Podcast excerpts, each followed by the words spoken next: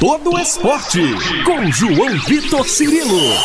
No campo, na quadra, na piscina, no tatame, em todos os lugares. E aqui no Itacast. Um abraço para você que se liga aqui no YouTube da Itatiaia, arroba Itatiaia Esporte. Para você que está com a gente nas plataformas de áudio também. Obrigado pelo carinho da sua audiência. Estamos chegando com a edição 127 do podcast Todo Esporte. Desejando a você um ótimo dia, ótima tarde, ótima noite. Você nos acompanha em qualquer horário. Olha só, hoje voltamos a falar de voleibol. Inclusive acompanhamos aí o treinamento aberto né, do Gerdau Minas nessa semana, após o título sul-americano feminino de vôlei, né? que foi vencido, competição conquistada pela equipe do Minas no último fim de semana. Essa campanha teve como vitórias mais impactantes a da primeira fase contra o César Bauru, que aliás vai ser adversário do Minas nesta sexta-feira, dia que está indo ao ar esse podcast, inclusive, né? Pela Superliga Feminina de Vôlei. E a outra vitória, a decisão, que foi impressionante contra a equipe do Dentil Praia Clube. Virada em 5 sets. O Praia venceu os dois primeiros, 26, 24 e 25, 16 e perdeu os seguintes: 25-19, 25-22 e 15-11. Nós entrevistamos os destaques do Minas, destaques dessa campanha, na última terça-feira e você pode conferir o conteúdo completo no YouTube, arroba Itatiaia Esporte. Só baixar um pouquinho aí nos vídeos recentes que você vai encontrar Conversamos com a Carol Gataz, uma das líderes aí do elenco, com a Júlia Kudes, que foi a melhor do campeonato, escolhida a melhor da competição, com a Thaisa, que foi a melhor central, e com o técnico Nicola Negro. Todos estes personagens foram entrevistados por nós no YouTube, arroba Itatiaia Esporte, você confere. E hoje temos uma entrevista muito especial com um pilar dessa equipe minas tenista, ela que foi contratada para essa temporada, uma novidade para o novo ano e fundamental para a cara do time, né? Para a ideia de jogo que foi proposta pelo técnico Nicola Negro para essa temporada. É, a Diana Gray, levantadora, ela tem 1,86m, nascida em 28 de fevereiro de 1998, faz aniversário semana que vem, né? Então, antecipadamente, felicidades a Diana Gray, muita saúde. Ela completa 26 anos na semana que vem.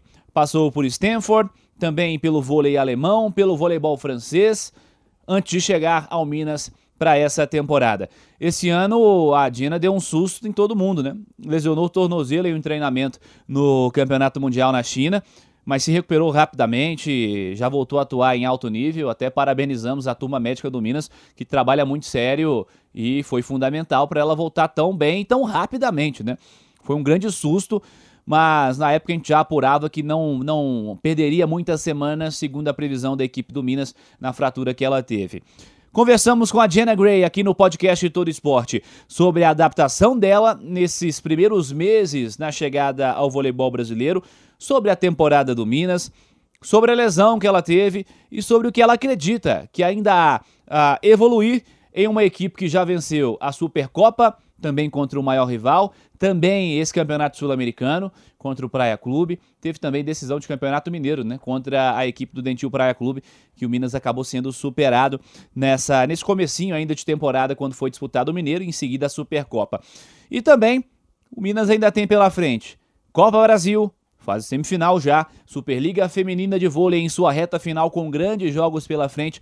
Serão muitos assuntos aqui com a Diana Gray. No YouTube, a entrevista vai legendada para você e para você das plataformas de áudio, a gente traduz na sequência o que a Diana disser para complementar também o áudio para você que está aqui no YouTube da Itatiaia, para você que está nas plataformas de áudio no Spotify, no Deezer e no Google Podcasts. Vamos ouvir a Diana Gray nessa primeira resposta. Perguntamos a ela e parabenizando, claro, quanto ao título sul-americano e como foi a semana para a equipe do Minas. Vamos registrar. It was definitely a really hard one for us. Uh, we played four days in a row, and it's that point of season where we're playing matches like two or three a week. So for us, I think it was such an important week and so many team wins, and everyone stepped up on different days. So I think it was not only in the moment to win that championship, but going forward, it's given us a lot of confidence.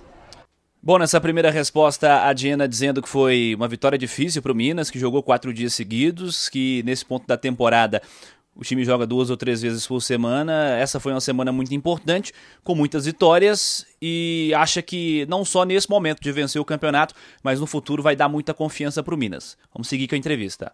How do you feel about your first months in Brazil? Uh, already fully adapted? Yeah, it's been great, and everyone in Minas on the team in Brazil is so warm and so welcoming. So for me, it's been really an easy transition. Um, so I'm really thankful for, for everyone that I've met in my time here. Ela disse que tem sido ótimo, todo mundo no Minas, no time, no Brasil, é muito caloroso e receptivo. Então, para ela foi uma transição muito fácil. Está muito agradecida por todos que conheceu no período dela por aqui. Uh, how do you evaluate your your season and the team season? Uh, two different things.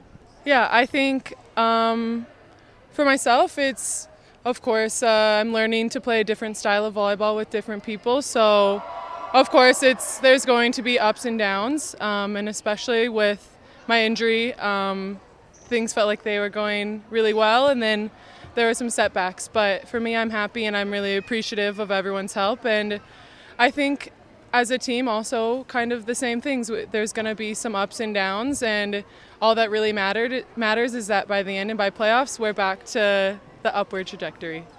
A Diana dizendo que acredita que é, para ela ela está aprendendo a jogar um estilo diferente de vôlei com diferentes pessoas, então é claro que vai ter altos e baixos e especialmente com a lesão ela sentiu que as coisas estavam indo muito bem e por isso teve alguns contratempos depois da, da lesão que ela teve mas está muito feliz e agradecida com a ajuda de todos e acredita que como um time são as mesmas coisas, que vai ter alguns altos e baixos, mas o que realmente importa é que no final, que nos playoffs, o time volte para a trajetória para a curva mais alta da temporada.